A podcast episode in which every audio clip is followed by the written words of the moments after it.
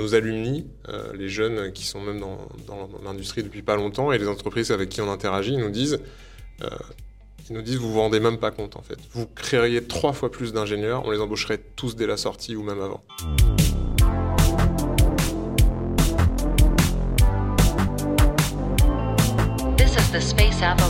Podcast.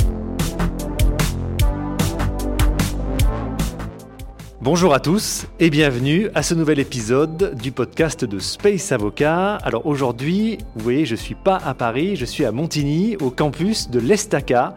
Et j'ai le plaisir de recevoir Thomas, enfin en tout cas Thomas, merci pour ton invitation. Bah, merci beaucoup Nima.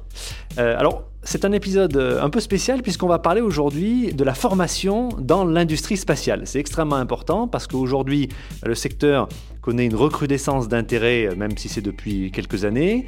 Donc on a les legacy, on a le new space, et pour faire marcher tout ça, il y a besoin d'ingénieurs, il y a besoin de spécialistes, et c'est notamment la vocation de, de Thomas de former toutes ces personnes. Donc Thomas, Question traditionnelle du podcast avant de commencer toutes les opérations. Quel est ton parcours? Alors, euh, donc merci beaucoup Dumas hein, toujours pour l'invitation. C'est super de pouvoir euh, parler aujourd'hui sur le podcast. C'est mon premier podcast, donc euh, bienvenue. exercice tout neuf pour moi. Alors moi, le parcours assez traditionnel et puis qui a dérivé sur plein de trucs. j'ai eu la chance moi d'avoir la vocation du spatial très jeune, plus jeune que que certains qu'on voit arriver euh, dans, les formations. Donc moi, à 15 ans, je savais que je voulais faire du spatial. C'était à l'époque beaucoup plus orienté euh, physique théorique, cosmologie, donc les galaxies, les étoiles, etc. Et puis ça s'est traduit par euh, voilà, la découverte des métiers de l'ingénierie spatiale. Euh, je voulais faire absolument ça euh, et j'ai pas réussi à avoir de bonne prépa quand j'étais au, lycée. Je faisais trop de trucs à côté sûrement et du coup l'Estaca me, me, proposait d'être certain de faire du spatial à la différence d'écoles qu'on peut faire après prépa où au final on fait une prépa puis on veut faire super-héros et puis on arrive dans une école ou généraliste ou sur une autre thématique, ce qui, ce qui peut décevoir. Et voilà, ce qui est sympa à l'Estaca, donc l'école qui nous accueille aujourd'hui, dans laquelle je travaille et, euh, et que j'ai fait, c'est qu'on est certain de faire la dominante thématique que l'on souhaite. Euh, donc j'ai fait ça après bac, donc c'est une prépa intégrée, qui est assez euh, ardue également. Hein. J'ai fait deux ans sur le campus de Laval, ensuite je suis revenu à Levallois pour faire le spatial. Levallois c'était notre ancien site, maintenant on est à Montigny. Et j'ai toujours, enfin, en tant que jeune adulte, j'ai commencé à avoir des envies de pas d'ailleurs, mais une multiplicité de projets. C'est un truc qui est très présent dans ma vie aujourd'hui. Et en fait, donc en parallèle de, de l'ESTACA, j'ai fait beaucoup de, choses. J'ai réussi à faire un semestre à l'étranger dans une autre fac. Euh, j'ai fait un master en double diplôme en dernière année, un master de recherche pour le coup, pour me rapprocher de la science euh, spatiale, donc en planétologie, c'est la physico-chimie des atmosphères et des surfaces planétaires des planétoïdes du système solaire, intra-système solaire, parce que si on est extra-système solaire, on ne peut pas y aller avec des rovers ou des satellites. Et c'est ce qu'on appelle l'astrophysique ou la cosmologie. Euh, donc j'ai fait ça, c'était top. Euh, après, j'ai commencé à bosser moi dans le public, ce qui est euh, peu commun pour un, jeune ingénieur spatial, parce qu'il y a déjà peu de postes et puis peu de projets. mais on m'a proposé un super projet où j'ai monté une plateforme qu'on appelle AIT dans le spatial, donc Assembly, Integration and Tests en anglais. Donc c'est des, ensembles de salles dans lesquelles on va construire et assembler des satellites ou des morceaux de fusée. C'est un peu l'équivalent, si tu veux, d'avoir à monter un bloc opératoire sans jet de chirurgien. Donc je travaille au service de spécialistes qui, eux, savent monter des satellites pour leur donner tout l'environnement nécessaire, les outils d'intégration, donc c'est des salles propres, on est habillé aussi comme un chirurgien, l'air est traité, etc. Et les moyens d'essai en vibration, en cyclage thermique, en simulation d'atmosphère spatiale, pour que eux viennent qualifier leurs euh, objets, leurs sous-systèmes ou leur système complet pour l'envoyer dans l'espace. Donc ça, c'était top. Parce qu'en sortie d'école, euh, j'ai eu un projet où on m'a laissé euh, organiser et investir 6 millions d'euros. Donc c'était un peu de l'intrapreneuriat, ce qui a aussi euh, drivé le, reste de ma carrière. Euh, j'ai fait ça quelques années. Après, je suis repassé encore par un autre master euh, à l'ESSEC et Centrale Paris, le master spécialisé entrepreneur, euh, qui était une super expérience qui m'a débloqué plein de trucs dans la tête. Euh, et notamment, euh, et notamment bah, l'entrepreneuriat, c'est-à-dire la création de projets, la création de boîtes, qui euh, devient aujourd'hui aussi automatique que de signer un papier. Donc ça m'a beaucoup aidé. J'ai eu la chance d'avoir l'opportunité de créer deux sociétés par la suite, donc des, startups. Euh, une sur la donnée médicale en ligne pour les pathologies chroniques, euh, et la seconde, euh, un an après, après que la première aventure ne se soit pas aussi bien passée que prévu, sur, on a créé en fait un réseau de data centers, de micro data centers innovants et écologiques pour faire du calcul intensif au service de la recherche et des entreprises à des coûts réduits et avec une utilisation d'énergie, donc d'électricité, qui soit très réduite. Donc ça, c'était un super projet. On est monté jusqu'à 8 personnes. on a été dans plein d'incubateurs, d'accélérateurs. Donc on a vraiment vécu l'aventure initiale des startups. Et puis malheureusement, on a eu comme beaucoup d'entrepreneurs qui ne le racontent que rarement, le mur du cash, on appelle ça, qui est arrivé, qu'on a vaincu une fois après avoir eu plusieurs mois de retard de salaire sur toute l'équipe. Et la deuxième fois, juste avant notre levée de fonds, on n'a pas réussi à, à, le passer. La levée de fonds a pris plus de temps que, prévu et a plus ou moins capoté à la fin. Et donc, on a dû mettre la clé sous la porte après euh, quasiment trois ans d'aventure. Et ça a été euh, très instructif aussi. Hein. J'ai beaucoup appris de la liquidation de ma boîte, euh, surtout en termes humains. Ça m'a beaucoup appris sur moi, beaucoup appris sur mon management, sur les, liens que je voulais avoir avec les autres dans, le travail. Euh, et ensuite, donc, je suis revenu euh, dans la fonction publique, parce que j'ai un poste d'ingénieur titulaire de de recherche titulaire de la fonction publique. Euh, et j'ai fait divers projets et je me suis beaucoup orienté sur l'enseignement. J'ai toujours enseigné un tout petit peu, graduellement beaucoup plus, enfin graduellement plus. Et du coup, là, j'ai monté un master qu'on appelle le master Enjeux du spatial et nouvelles applications New Space, qu'on appelle tous master de New Space à la fac de Paris-Saclay, opéré par l'université de Versailles-Saint-Quentin, qui est mon employeur. Euh, donc c'est un master 2 qui permet de se spécialiser, grosso modo, dans tous les métiers qui vont servir à une petite équipe pour envoyer un petit objet dans l'espace. Ça peut être un microsatellite, une charge utile sur un plus gros satellite, un petit sous-système d'un lanceur. Et là, l'idée, c'est qu'on veut que les équipes soient un peu multidisciplinaires, puissent évoluer dans leurs compétences durant euh, le projet et sachent au moins parler de manière compétente et tout de suite euh, dans le vif du sujet à tous les autres métiers de la chaîne. Donc, euh, nous, on fait principalement du CubeSat, c'est ces petits satellites qui font 10 cm de côté, qu'on peut empiler par 1, 2, 3, 6, 12 unités. Et les, instruments d'observation de, la Terre, principalement, miniaturisés. Avant, on les faisait sur des gros bus satellites qui faisaient entre 50, et plusieurs, 50 kg et plusieurs tonnes. Aujourd'hui, euh, il y a beaucoup moins de projets qui dépassent les 50 kg et on a énormément de projets, notamment toutes les constellations qu'on voit émerger dans le monde, euh, qui sont sur des tout petits satellites. Euh, donc ça, c'était un super projet. Ensuite, on m'a proposé de piloter la réforme de la filière spatiale à l'Estaca. C'est pour ça qu'on est là aujourd'hui, donc on en parlera un peu plus tard. Euh, et euh, je suis aussi en, train de, porter et de monter un nouveau master sur les métiers du business, du droit appliqué. J'espère que tu y interviendras. On, a des discussions en cours. Euh, et de tout ce qui va être les affaires internationales pour les industries du spatial, que ce soit les legacy, donc les grosses entreprises qui sont là depuis longtemps, ou les startups qui très vite deviennent des scale-up et des PME et des, ETI, e et dans lesquels en fait tous ces métiers qui sont entre l'ingénierie, le commerce pur, mais pas appliqué au spatial, personne n'y forme. Enfin, nous, on a fait le constat que personne n'y formait, et du coup, on va faire quelque chose de très spécifique au spatial là-dessus. C'est très intéressant parce qu'on voit que tu as, tu as un profil qui était un peu New Space avant l'heure. Tu as tout de suite, euh, en tout cas de ce que je comprends de ton profil, tu as tout de suite mélangé le business avec le spatial. Tu as une grosse passion spatiale, effectivement, depuis tes 15 ans, donc ça, c'est vraiment impressionnant. Et, euh, et, tu as un vrai vécu euh, d'entrepreneur. Donc ça doit être extrêmement intéressant pour tes étudiants de voir qu'il y, y, a le savoir théorique, mais il y a aussi le vécu, il y a tout l'empirisme, l'apprentissage par les faits, en fait. Ouais. Bah, alors, je ne sais pas si j'étais New Space avant l'heure, parce que le New Space, on en parle depuis la fin des années 90, donc finalement, le New Space n'est pas si new que ça. On parle maintenant du Next Space.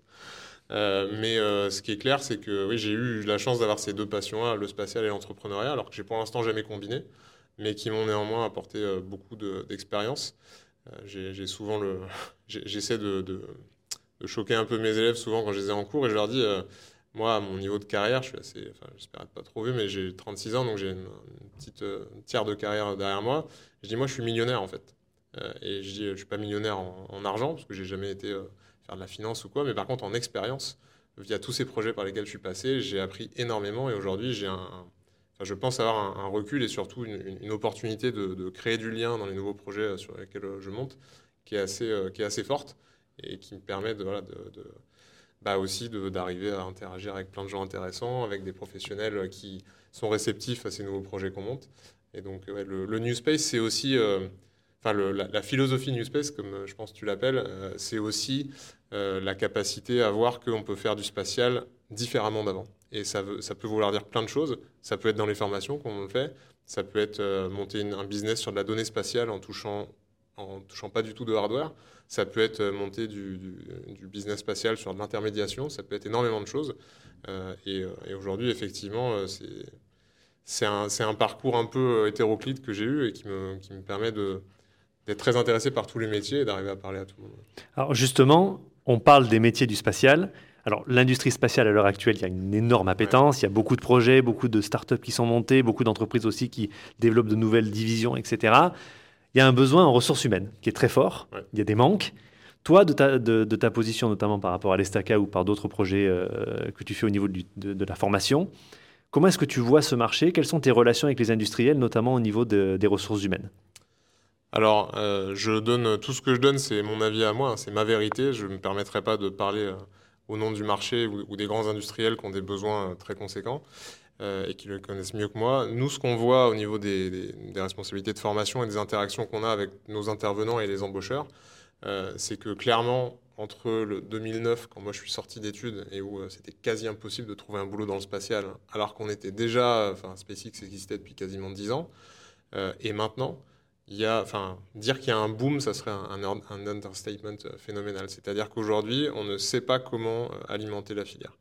Il y a eu une étude qui est sortie il y a quelques jours qui disait qu'il y a 9000 euh, personnes qui vont être embauchées dans le spatial en France, hein, je ne parle pas de l'Europe, en France en 2023. Donc il y a un besoin énoncé qui est sûrement déjà en retard par rapport aux besoins réels de quasiment 10 000 personnes.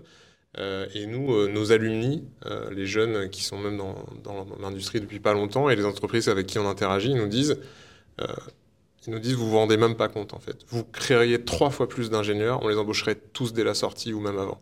Euh, j'ai un alumni, euh, Jean-Emmanuel, que je salue, qui, un, super, qui était un super étudiant et qui est un très bon professionnel, qui me dit dans son entreprise en Belgique, aujourd'hui on se pique les ingénieurs à coup de salaire et de primes comme dans la Silicon Valley. Il dit c'est le Far West. Donc très clairement, alors moi sur les métiers que je connais, qui sont plus l'ingénierie spatiale, il y a un gros besoin. Quand je suis sorti en 2009 à l'Estaca, tout du moins, on était 9 par promo. 2015, ils étaient 40. Aujourd'hui, on est entre 75 et 95 tous les ans. Et limite, on doit freiner des cas de fer. Euh, pas parce qu'il n'y a pas assez d'embauches, parce qu'on ne peut pas les caser. Donc euh, très clairement, il y a un besoin euh, de l'industrie qui est phénoménal. on a réalisé un, petit projet là, de création d'une base de données de start-up l'an dernier pour alimenter l'écosystème et que tout le monde y voit un peu plus clair. Euh, en fait, ça n'en finissait pas. Quoi. Il y a des startups qui se créent tous les jours sur le spatial, et encore une fois, pas forcément tous pour créer des lanceurs ou des grosses choses, mais il y a énormément de business. Euh, je regardais il n'y a pas longtemps ton épisode avec Clémence Cambourian, qui est une de mes anciennes étudiantes, euh, qui, est devenue la patronne d'Astreos. Ça, c'est clairement du métier d'accompagnement, d'intermédiation, mais qui est absolument nécessaire parce que le, spatial se complexifie, on envoie des objets de, différentes tailles, euh, il y a énormément de lanceurs sur le marché, donc il y a besoin de beaucoup d'accompagnement des, projets qui ont besoin de lancer des payloads. Oui, c'est tout à fait juste. Et c'est vrai que tu parlais des, fameux euh, des, entreprises qui parfois, il y a un peu un forum shopping, il y a un peu un shopping en, en, termes d'ingénieurs, etc. C'est vrai que moi, je vois au niveau du droit, on, sert bien les clauses, notamment de non-concurrence, pour essayer absolument d'éviter ça. Mais, mais c'est clair que, comme dans la Silicon Valley, il y a, il y a une vraie appétence et il y a, il y a un marché extrêmement tendu. Alors, plus précisément, toi, de, encore une fois, de, de, ta position, euh, dans, dans, tous ces métiers que comporte le spatial, est-ce qu'il y a des métiers qui sont véritablement dans une en tension absolue, dans lesquels il y a, il y a vraiment une demande euh, qui n'est absolument pas satisfaite?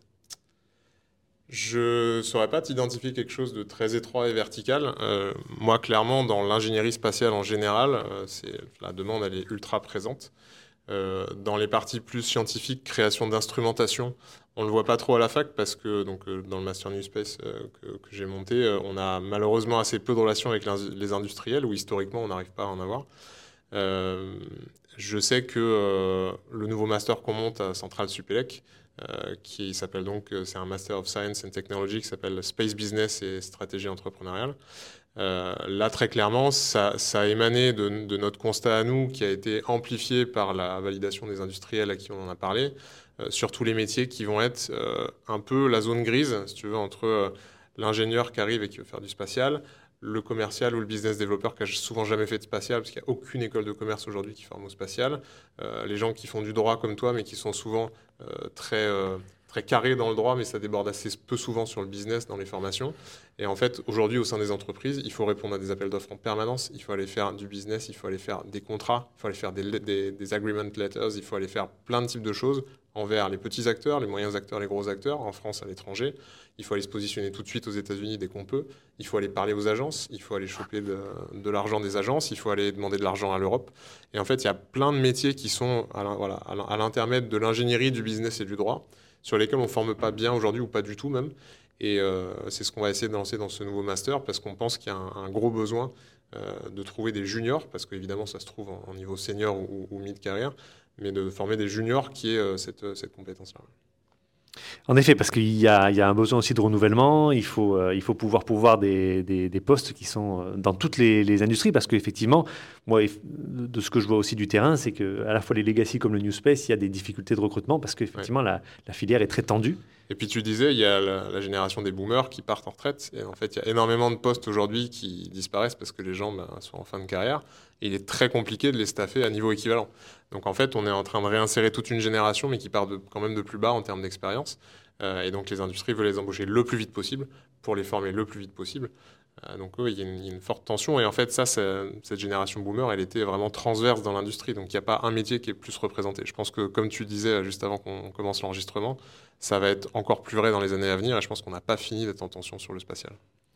Alors si on retourne la question qui peut être intéressante notamment pour euh, les New Space et les Legacy qui nous regardent, toi au niveau des, jeunes ingénieurs, étudiants ingénieurs que tu accompagnes, quels sont les sujets qui sont les plus populaires parmi eux? Comment, est-ce qu'ils voient l'industrie du spatial? Comment est-ce qu'ils la perçoivent? Comment est-ce qu'ils perçoivent les legacy? Comment est-ce qu'ils perçoivent le new space dans notre pays ou peut-être même à l'étranger? Alors, euh, c'est très marrant parce que euh, il n'y a pas une tendance forte qui ressort, mais il y a plusieurs tendances. Euh, très clairement, aujourd'hui, il y a énormément d'étudiants ingénieurs qui ont envie d'avoir une expérience startup. Et pas forcément pour l'objet de la startup, pour l'expérience humaine et managériale, je pense, et, de croissance potentielle.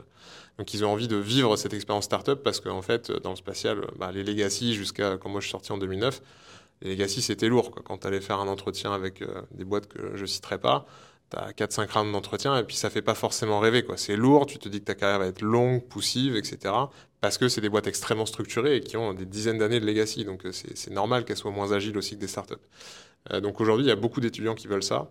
Euh, nous, à l'Estaca, par exemple, lors de la réforme de la filière spatiale, où on faisait avant une moitié de la formation sur les lanceurs, une moitié de la formation sur les satellites, mais plus des gros bus satellites, et la TV aussi, qu'on fait plus en Europe, on, aussi sondé bah, nos alumni, les industriels et les étudiants. Et au final, les options qui ressortent, on va faire donc des nouvelles options autour du vol habité, qui va se développer énormément dans le monde, mais aussi en Europe, que ça soit de manière euh, étatique, euh, civile ou privée, parce qu'on voit les premières missions privées avec Axiom qui partent. Il y a plusieurs sociétés qui développent déjà et qui ont en construction leur euh, propre station spatiale. Hein. Je parle d'Axiom, c'est une boîte américaine qui fait construire en Italie chez Thales ses, premiers modules. On a une forte demande pour l'exploration spatiale qui fait rêver. C'est moi ce qui m'a fait rêver euh, jeune. J'ai fait, des études là-dedans aussi. Euh, donc euh, tout ce qui va être rover, tout ce qui va être atterrisseur, étude de tout ce qu'on va pouvoir découvrir sur la Lune, sur Mars et sur les autres planétoïdes du système. et en fait, ça c'est une, thématique qui va être assez poreuse avec toutes les autres puisque on va beaucoup parler de robotique, d'automatisation, de systèmes semi-intelligents. et du coup, ça, ça va être réutilisé absolument partout dans les lanceurs, dans les satellites. Et euh, nous, on, va créer aussi une option euh, défense et spatiale, donc euh, en français, pour les nationaux, pour pouvoir plonger le plus loin possible dans, cet aspect-là. L'idée, c'est d'étudier à la fois de manière sociétale, mais technologique, qu'est-ce qu'on fait, nous, la France et les autres pays, pour, le spatial au niveau de la défense. Ça va avoir énormément de porosité avec le civil, parce que par exemple, tout ce qui va être SSA, Space Traffic Management. Euh, ça, c'est des choses qui sont faites dans le civil aussi, mais qui intéressent beaucoup les armées euh, et qui sont très en lien avec les zones de conflit qu'on peut, qu'on peut avoir. Donc, donc ça, c'est quelque chose qui qui est très, enfin, qui est pas encore très demandé niveau étudiant, mais qui va se déployer, vraiment et on, essaie d'être en avance de phase là-dessus. Surtout qu'on est dans une industrie qui est quand même à double usage. Oui, tout à fait. Donc, toujours, par, essence, on a toujours cette, cette porosité entre les deux mondes. quand, quand, on propose des sujets d'innovation dans les incubateurs liés à la défense, etc., ça a toujours une, enfin, on demande à ce qu'il y ait une, une visée duale euh, civile-militaire. Euh, on a rencontré le commandement de l'espace il n'y a pas longtemps et ils sont extrêmement euh, dynamiques et véloces euh, dans leur recrutement. Ils ont, il y a un labo, le LISA, le labo d'innovation spatiale des armées, qui a été créé. Donc voilà, c'est vraiment un secteur qui va se développer. On ne parle pas d'emmener des, des, armes létales dans l'espace, mais surtout de qu'est-ce que la défense, qu'est-ce que l'organe de défense d'un pays fait dans l'espace, comment ça se développe et comment ça va suivre cette montée technologique du New Space. Donc c'est principalement du brouillage de l'observation, ça va pouvoir être des satellites avec des, changements d'orbite différents de ce que vont faire les, civils. Euh, et donc c'est extrêmement intéressant et on ne peut pas se on peut pas s'extraire de cette réalité-là non plus. Et donc, nous, on pense qu'il faut, il faut former les gens pour. C'est quand même intéressant de voir qu'au niveau de, de, tes étudiants, il n'y a pas une filière, un segment star, il y a vraiment une, euh, une grande diversité des potentiels profils et c'est peut-être effectivement extrêmement intéressant pour les industriels. Oui, tout à fait. Et puis après, tu as ceux donc, qui viennent chez nous dans le Master New Space, par exemple, qui eux, veulent faire euh, du nanosatellite. Euh, il va y avoir ceux qui veulent faire du spatial parce que ça les fait rêver, mais eux, leur appétence métier, ça va être tu vois, du droit comme toi ou du business, qui ne veulent pas aller mettre leurs mains dans un satellite ou sur, une, sur un logiciel de conception. Donc, il y a, en fait, le spatial, c'est un peu le, le, domaine qui, fait, qui a fait rêver beaucoup de monde. Et maintenant, on peut y accéder avec une diversité de métiers folle. Donc euh, c'est aussi pour ça qu'il faut, je pense qu'il faut vraiment que le paysage se diversifie et il est en train de le faire. C'est ce que moi j'essaie de faire avec bah, les trois projets de master là que je porte. Et je pense que je serai pas, enfin on sera pas les seuls à, créer des, belles formations. Euh, L'école de l'air et de l'espace euh, à Salon-de-Provence a créé un master DEF6 en anglais pour ses partenaires français et européens sur la défense, on va dire plus sociétale stratégique dans le spatial. Euh, il y a d'autres écoles et d'autres universités qui créent des très belles formations aussi, ou, qu'en ont. Euh, je, viens de voir passer un projet européen de, master en, planétologie entre une université euh, portugaise, une autre française à Nantes. Et, donc voilà, il y a beaucoup de choses qui se développent, il y a beaucoup de demandes. Et de toute façon, c'est ce que tu me disais aussi avant quand tu me parlais du nucléaire, juste avant l'enregistrement. Quelqu'un qui fait des études dans le spatial parce que ça le passionne et qui ensuite veut se rediriger autre part, il a les compétences de base pour qu'il ait fait de l'ingénierie, des sciences ou du droit. Euh, demain, vous faites un master en planétologie, si je prends la partie sciences. Euh, si vous allez en Angleterre, vous faites embaucher, pour bosser dans la finance, parce que vous avez un esprit scientifique, une capacité à déployer une pensée complexe.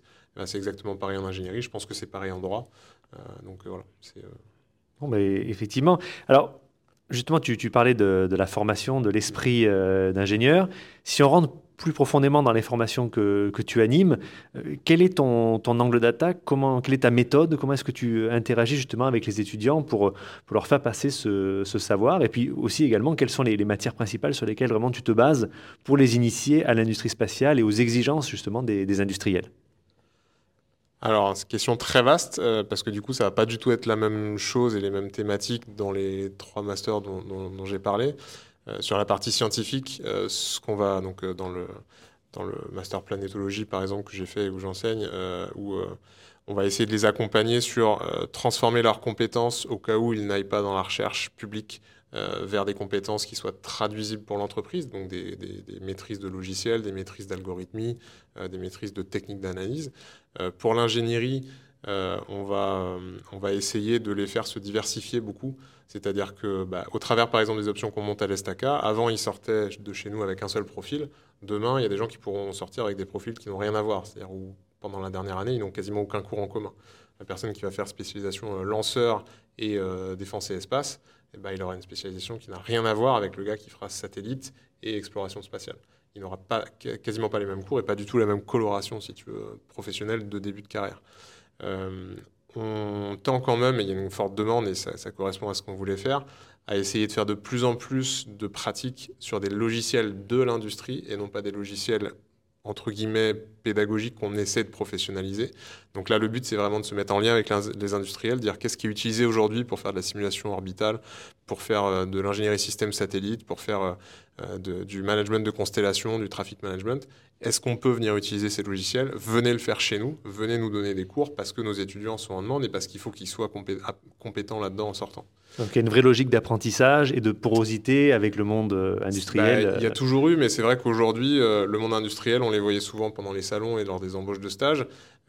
On a évidemment beaucoup d'intervenants qui viennent du monde industriel, mais les cours restaient assez théoriques et il y a une vraie demande aujourd'hui de passer sur immensément plus de pratiques. Euh, la mise en place de projets. Donc, nos étudiants Estaca, ils sont inondés de projets. Dans le master euh, space euh, business qu'on va faire à Centrale, ils sont inondés de projets aussi parce que c'est ces mises en situation qui vont les faire, qui vont les rendre professionnalisés et qui vont pouvoir les, mettre en lien avec l'industrie. En général, ce qu'on voit aussi, et ce que, enfin moi ça c'est une de mes marottes personnelles, c'est tout ce qui va être lié à l'innovation pédagogique dans le sens où quel que soit le domaine dans lequel on forme, essayons de le faire de manière intelligente et différente de ce qui était fait avant aussi. C'est un peu le, new space de la pédagogie, mais euh, c'est difficile à faire parce qu'il faut changer les, esprits et les méthodes. Mais euh, voilà, ça va être insérer de la classe inversée, beaucoup plus de formation euh, numérique, beaucoup plus de formation à la data, beaucoup plus de formation où les étudiants vont être en autonomie sur une partie et en interaction beaucoup plus poussée avec les profs en cours. Toi, toi, quand tu es venu intervenir à l'Estaca, tout de suite, je t'ai dit, bah, bon, tu pas beaucoup d'heures, mais il faut que tu me fasses de la pratique. Quoi. Il faut que tu mettes quelque chose en place pour qu'ils euh, touchent, qu'ils se mettent en situation. Donc ça, c'est quelque chose qu'on essaie de faire beaucoup dans toutes les formations, qui est très demandé par les étudiants et qui, je pense, les transforme, enfin les rapproche beaucoup du monde professionnel très tôt. Justement, parce que je rebondis là-dessus parce que tu, m'as dit que tu avais aussi une, un axe de recherche personnelle et que tu étais euh, extrêmement intéressé par les techniques de pédagogie un peu alternatives, euh, un petit peu plus pragmatiques, de, parfois du rigorisme, en tout cas de la rigidité euh, traditionnelle de l'académie. Est-ce que tu peux nous en dire plus là-dessus, notamment toi dans tes, dans, tes formations spatiales que tu animes Quelles sont les, voilà, tes principales innovations entre guillemets que tu mets en œuvre pour, pour permettre justement à l'ingénieur d'être plus adaptable et d'être plus adapté euh, aux exigences de l'industrie quand il arrive sur le marché du travail? Euh, question vaste encore une fois. Euh, moi, c'est un sujet d'intérêt personnel qui, est, enfin, qui, est, venu par, par les expériences que j'ai eues. Hein. Donc, quand j'ai commencé à faire des cours, je me suis rendu compte que bah, ce n'était pas aussi logique et facile que ce que je pensais, qu'il fallait réfléchir et, qu'il y avait du jus de cerveau à fournir pour faire un cours intéressant et, construit. quand je suis devenu papa, ben, enfin, beau papa d'abord et puis ensuite papa, euh, euh, j'ai vu qu'avec mes enfants, euh, c'était pas en claquant des doigts que j'allais obtenir quoi que ce soit. Et donc, en fait, je me suis beaucoup intéressé à, cette relation à l'enfant, qui est en fait enfin, la, logique de remise en question de, l'adulte ou, de la, personne qui apprend, enfin, qui enseigne vis-à-vis d'un enfant jeune. Pour moi, elle, perdure dans le temps pour des lycéens ou pour des étudiants ici. Et c'est c'est voilà, la, posture de l'apprenant euh, qui est assis sur sa chaise, qui t'écoute euh, des slides ou un cours d'histoire sur un vidéo proche, euh, et à qui tu demandes trois semaines après de te régurgiter le truc, pour moi, elle est absolument horrible. Je le vois pour ma, pour ma belle-fille qui a 12 ans et qui supporte pas cette méthode-là. Je vois pour mon fils aujourd'hui qui a 4 ans. et j'espère qu'on on arrive à changer les choses. Alors ça prend du temps, hein, encore une fois, parce que là, les volumes horaires qu'on a dans les formations sont, sont phénoménaux. mais on, voilà, prof par prof, cours par cours, projet par projet. On essaie de, changer ça. parce que je, toujours en interaction avec les étudiants, parce qu'on essaie de faire, on n'en fait jamais assez, mais on essaie de faire de plus en plus de boucles avec eux pour savoir là, qu'est-ce qui a marché ici, qu'est-ce qui n'a pas marché là, est-ce que pour la promo d'après, euh, si on tente ça, qu'est-ce que vous en pensez? Donc voilà, on met tout le monde un peu dans le, dans le même bain pour essayer d'améliorer, parce que ce qui est horrible, mais dans n'importe quelle thématique et n'importe quel métier, c'est de jamais se remettre en cause. Euh, donc on essaie de se remettre en question euh, le plus souvent possible pour être le plus performant possible. Oui, parce qu'il y a une question qui est un peu plus sociétale, mais qui, je pense, est extrêmement importante pour vous, notamment dans les, dans les, écoles comme l'Estaca. C'est vrai qu'on voit notamment euh, en France, mais c'est malheureusement euh, diffusé dans beaucoup d'autres pays, notamment au niveau occident. il y a quand même une chute de l'intérêt pour les sciences. En tout cas, il y a eu par le passé cette, cette chute d'intérêt et aussi tout ce qu'on a pu voir sur le manque de maîtrise des mathématiques, etc. Toi, comment est-ce que tu vois ça? Comment est-ce que tu vois les étudiants arriver là-dessus? Comment est-ce que, est que tu appréhendes aussi ça chez les, chez les plus jeunes pour euh, essayer d'insuffler euh, cet intérêt pour les sciences? Parce qu'il y a effectivement le rêve du spatial, mais en tout, en tout, cas, le rêve du spatial a quand même un prix, notamment au niveau technologique, et c'est cet apprentissage de ces sciences dures qui peuvent parfois être extrêmement euh, exigeantes en termes de discipline notamment. Oui, alors on le voit, très clairement, il y a une chute du niveau scientifique euh, qu'on voit année après année, nous à l'Estaca par exemple. Euh, si tu demandes à mon collègue euh, Samuel, professeur de maths, pour lui c'est dramatique et c'est compliqué parce que sa matière de performance verticale, c'est les maths. si on demande aux entreprises, en fait, elles sont embêtées, mais elles se rendent compte que de toute façon, les métiers et la manière de faire les choses se transforment aussi. Donc l'étudiant qui arrive avec un, moins bon niveau en maths, bah, il va peut-être être deux fois plus fort à s'adapter à un nouvel outil numérique. Euh, si ça se trouve, il va apprendre à son entreprise euh, comment utiliser des IA pour euh, rédiger des rapports et lui, faire gagner énormément de temps ou, de, qualité sur une autre tâche que l'entreprise ne savait pas réaliser avant. donc je pense qu'il y a deux postures. Il y a la posture, il y a une chute de niveau. on n'a toujours pas assez de filles dans les formations scientifiques. alors nous, on a toujours autant de demandes au global, mais c'est vrai qu'il y a quand même une chute de niveau, ce qui veut dire quelque part, soit les bons vont autre part, soit il y a une chute de niveau global qui est embêtante. Euh, et euh, c'est dramatique et comment on gère. Donc euh, ça, c'est ce qu'on voit aux infos, c'est est-ce qu'on rajoute des maths au lycée, comment on fait pour, pour ramener les filles ici dès le primaire. Donc il faut aller faire de la, de la, comment de, de l'évangélisation très tôt dans les écoles pour que les, les, filles notamment accrochent sur les matières scientifiques. Et il y a aussi une vision, alors on a tous les deux visions, mais derrière je pense qu'il faut vraiment avoir conscience qu'on peut aussi avoir une vision qui mène à dire que ces changements, ils sont tellement larges, profonds et sociétaux, comme tu le dis. C'est pas juste la population qu'on voit nous en entrée de telle formation qui est problématique. C'est la génération entière qui a changé. Et il faut juste qu'on le comprenne et qu'on s'y adapte. Demain, on ne créera pas des lanceurs avec les mêmes personnes qui bossent de la même façon qu'on faisait hier. Si on veut recruter l'ingénieur type euh, de la génération boomer qui est arrivé à bosser sur Ariane 5 dans les années 70 ou 80, il ne se trouve plus cet ingénieur. On trouve des ingénieurs qui bossent différemment. On trouve des ingénieurs, pour l'anecdote, qui, euh, quand ils arrivent sur un PC de CAO en première année ici, ils nous disent euh, bah, Moi j'ai fait la pièce chez moi sur SolidWorks, c'est bizarre, j'arrive ici, elle s'ouvre pas. C'est la génération Spotify, si tu veux. C'est euh, trans-plateforme. Ils n'ont ont jamais eu à penser à enregistrer leurs données. Par contre, tu leur donnes un nouveau logiciel, bah, ils s'y mettent trois fois plus vite que toi. Et, euh, donc, euh, il faut s'adapter à ça. Les éditeurs logiciels le font assez bien. et il faut, je pense que dans les hautes gouvernances des entreprises, on en prenne conscience aussi. il y a aussi quelque chose qui est très prégnant, et ça, c'est les industriels qui nous le ramènent. Les jeunes aujourd'hui, oui, ils veulent faire du spatial, oui, ils veulent bosser sur des projets intéressants, mais ils veulent une bonne qualité de vie. D'accord? Il n'y a plus de euh, je me défonce au boulot euh, sans réfléchir juste parce que l'industriel il a un joli nom et que ça va faire propre sur mon CV. Non, je viens chez vous, mais on va discuter dès le départ de qu'est-ce que ça sera ma qualité de vie. Et c'est très. Enfin, moi je trouve ça très bien parce que c'est absolument. Euh, euh, court-termiste comme vision que d'embaucher des jeunes et de les faire euh, se, cramer au boulot dans les premières années. Ils vont pas avoir les mêmes parcours de carrière, ils voudront pas s'investir autant pour la corporation, quelle qu'elle soit, que ce soit une start-up, le public ou le privé, ou, un legacy. Et donc ça, c'est un truc qu'on voit très très fort aussi. Les industriels disent c'est compliqué parce qu'il faut qu'on change nos modes de management et d'approche des nouveaux, des nouveaux arrivés euh, qui vont être performants et différemment d'avant, mais qui veulent aussi, voilà, leur vie, c'est la totalité, c'est le job plus ce qu'il y a à côté et c'est très important. euh, faut pas le pousser à l'extrême non plus, faut pas que ça devienne que ça, mais je pense que c'est bien. Euh, voilà. Et donc euh, nous, ce qu'on essaie de faire, c'est de, on est toujours, enfin tout le monde a toujours un peu un train de retard. Hein. Tu te rends compte des changements sociétaux quand ils sont, quand tu les as dans, la face, et c'est compliqué de les voir, d'être visionnaire. Mais, mais on essaie d'accompagner ça au mieux et d'accompagner les étudiants pour qu'ils aient les meilleurs parcours possibles, vu leurs attentes à eux.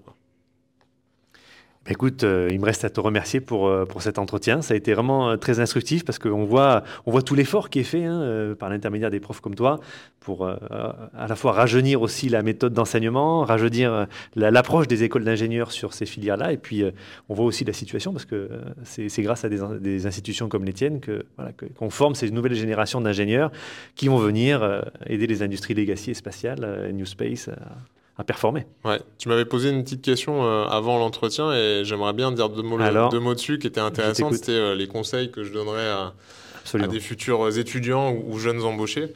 Euh, moi, je, je, suis très partisan du fait qu'il faut se créer une coloration professionnelle très tôt. Donc, il faut savoir ce qu'on aime et aller creuser. Que ça soit dès le lycée, comme moi j'ai eu la chance de l'avoir, mais même pendant les études ou même pendant le début de carrière, dès qu'on sent qu'il y a un, truc, une thématique, qu'elle soit fine, transverse, euh, annexe, qui nous intéresse, il faut aller la creuser, il faut aller développer. Parce que même dans des écoles comme la nôtre, par exemple, qui ont des options différentes, euh, on peut arriver avec un profil, si je force le trait, un peu de mouton, si tu veux, qui est j'ai fait mes études, j'ai pas fait grand chose à côté, ma passion c'est X ou Y, mais ça n'a rien à voir avec mon boulot. Et moi-même, je ne l'associe pas en termes de compétences à mon boulot. Et du coup, euh, je viens juste vous donner le minimum en tant que jeune professionnel. Et ça, ça marche pas. Et les entreprises aujourd'hui, euh, elles ont aussi un mode. Alors, ça, c'est très intéressant parce que tu parlais de. On parlait tout à l'heure des, jeunes embauchés qui ont un mode de, vision du boulot qui est différente. Les entreprises euh, sont, sont, en train de se transformer aussi en termes de mode de recrutement. Et aujourd'hui, on parlait avant des, des hard skills. Donc, est-ce que je sais faire de la CO, des maths, une équation, un algorithme? Les soft skills, donc tout ce qui va être l'humain, les langues, etc. Et maintenant, il y a les mad skills. Tu as entendu parler de ça Les mad skills, eh ben, ça va être tout le reste. Ça va être, euh, je te donne un exemple, toi tu sors du lot, pourquoi? Tu es un avocat du spatial qui a un podcast. T'en connais un autre? Moi, j'en connais pas. Euh, ça va être euh, un étudiant qui va faire un double diplôme sur, un, sur, sur une dualité de compétences que personne d'autre n'a. Et il va les pousser et il va vraiment dire, ben, moi je veux faire les deux ou je veux avoir l'opportunité de faire les deux. Ça va être des gens qui vont faire des projets dans les assos, dans les écoles. Ça va être des gens qui vont avoir une passion personnelle, un sport, un art, un engagement associatif, qui vont pousser à l'extrême et desquels ils vont extraire des compétences qui seront verbalisées. Euh, ça va être, euh, je prends l'exemple d'Angèle, euh, qui est une lycéenne de mon village, qui a envie de faire du droit et qui a découvert le droit spatial, qui a découvert ton podcast, qui a appelé Philippe Aquilias, qui est le responsable du, Master d'Ast à Paris-Saclay, qui a été l'an dernier pour pousser son anglais en vue d'avoir une licence droit et anglais, faire trois semaines en candidat libre dans une université en Angleterre en totale autonomie à 17 ans, et eh ben elle, elle développe sa coloration, qui elle est, par plein de petits trucs qui vont en fait être très très prégnants pour un embaucheur qui va venir, qui va venir te rencontrer. Ça va être, quand je conseille aux étudiants, je leur dis, mais faites un book comme un mannequin, un artiste, un portfolio de vos projets. Montrez-nous par du visuel, par quelque chose qui soit facilement compréhensible, ce que vous savez faire, les projets auxquels vous avez participé. Quand vous arrivez en entretien, posez sur la table vos rapports de projet. D'accord? On ne vous l'a pas demandé, sauf qu'on ne vous interdit pas de le faire non plus. Différenciez-vous, allez à des salons, participez au SGAC, c'est le, Comment ça s'appelle? Le Space Generation. Le Space Generation euh, Council, où on peut aller s'impliquer sur la thématique, nous c'est le spatial, euh, mais ça peut être plein d'autres choses qui nous plaît. Oui, il y, a plein d'événements, l'IAC, euh, la Paris Space Week qui sera, qui sera là prochainement aussi. Il y, a des jeunes qui aujourd'hui, dès le lycée, ils vont avoir des, des fils Insta, ils vont avoir des TikTok sur le spatial ou sur toute autre thématique. Hein, c'est pas vrai que pour le spatial ce que je dis. Mais différenciez-vous, poussez, autorisez-vous à faire autre chose que juste le parcours standard. Et ça, ça va rejaillir au moment des embauches, ça va rejaillir quand on cherchera un stage de façon très très forte. Et ça, j'en suis persuadé. Et tous les étudiants qui arrivent à le faire parce qu'ils ont compris ça ou parce que, par exemple, on peut leur donner ce conseil-là, euh, ils nous disent très clairement, ça a été différenciant quand j'ai parlé à un industriel, ça a été différenciant quand j'ai été chercher un stage. Les stages également, les écoles, que ce soit l'ESTACA ou une autre école d'ingénieur ou la fac, vous proposent un cadre de stage, faites-en deux fois plus. Euh, plus vous avez d'expérience en arrivant le jour de votre première embauche, plus vous serez pertinent et professionnalisé. Donc euh, ça, c'est très clairement des trucs qu'il faut faire. Il faut, il faut se laisser le faire. Donc il faut se laisser le faire sur les thématiques qui nous plaisent. C'est très compliqué d'aller se dire, allez, je vais faire 200 heures de, boulot sur telle thématique annexe juste parce que ça fait bien sur mon CV, si ça ne nous plaît pas. Qu'est-ce qui vous plaît? Est-ce que c'est cohérent Ou comment le rendre cohérent avec sa formation de base? Développez-le. Et plus vous, serez, plus vous aurez une coloration professionnelle spécifique, plus on aura envie de vous embaucher. Alors, si je puis me permettre, on, va peut-être retourner la question.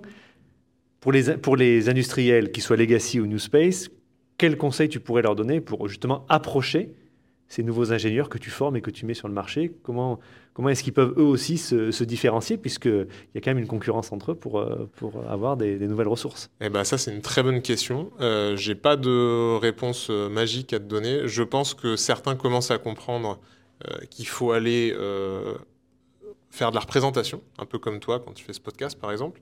Je pense que tu n'embauches pas des dizaines d'ingénieurs par an, mais si tu le faisais, ça serait un très bon moyen de, de, te faire voir. Euh, euh, ce qui se faisait dans le Old Space, c'était ben, venir au forum entreprise, être présent sur les gros salons, faire de la pub. Mais euh, voilà, les étudiants aujourd'hui et les jeunes professionnels, ils vont être sur les réseaux sociaux, ils vont être au SGAC, comme tu le disais, ils vont être à plein d'endroits où aujourd'hui les entreprises ne sont pas, ou, où elles ne les rencontrent pas. Donc moi, si j'avais un conseil à leur donner, c'est embaucher des créatifs dans vos, départements RH. Et dites-leur, je te donne carte blanche, on fait des essais sur des groupes de population, je veux aller toucher des étudiants auxquels je n'accède pas aujourd'hui ou auxquels je n'accède pas bien. Carte blanche. Et ces gens-là, qui sont créatifs, qui ne sont pas formés par l'industrie, ça peut être des créatifs de, boîtes de pub, ça peut être des RH de, jeunes startups que vous, qui, veulent partir en legacy ou vous, débauchez, et eh ben eux, ils vont vous donner des idées, vous, c'est les legacy, hein, euh, pour faire différemment de ce qui était fait avant, parce qu'il y a plein d'endroits dans lesquels rencontrer ces jeunes étudiants et professionnels, euh, dans lesquels les attirer vers vos métiers, mais il faut vraiment euh, se projeter dans des méthodes différentes, tout comme les étudiants aujourd'hui doivent se projeter dans des méthodes de présentation différentes. Bah écoute, je pense que les, messages sont bien passés. En tout cas, s'il y, a, contact, je, laisse toujours les contacts des invités dans le podcast, donc euh, ils pourront bien sûr te, contacter directement. Merci de nous avoir accueillis euh, aujourd'hui. Écoute, c'était un grand plaisir. Merci beaucoup. Et puis écoute, à très bientôt. À très bientôt. Salut Thomas.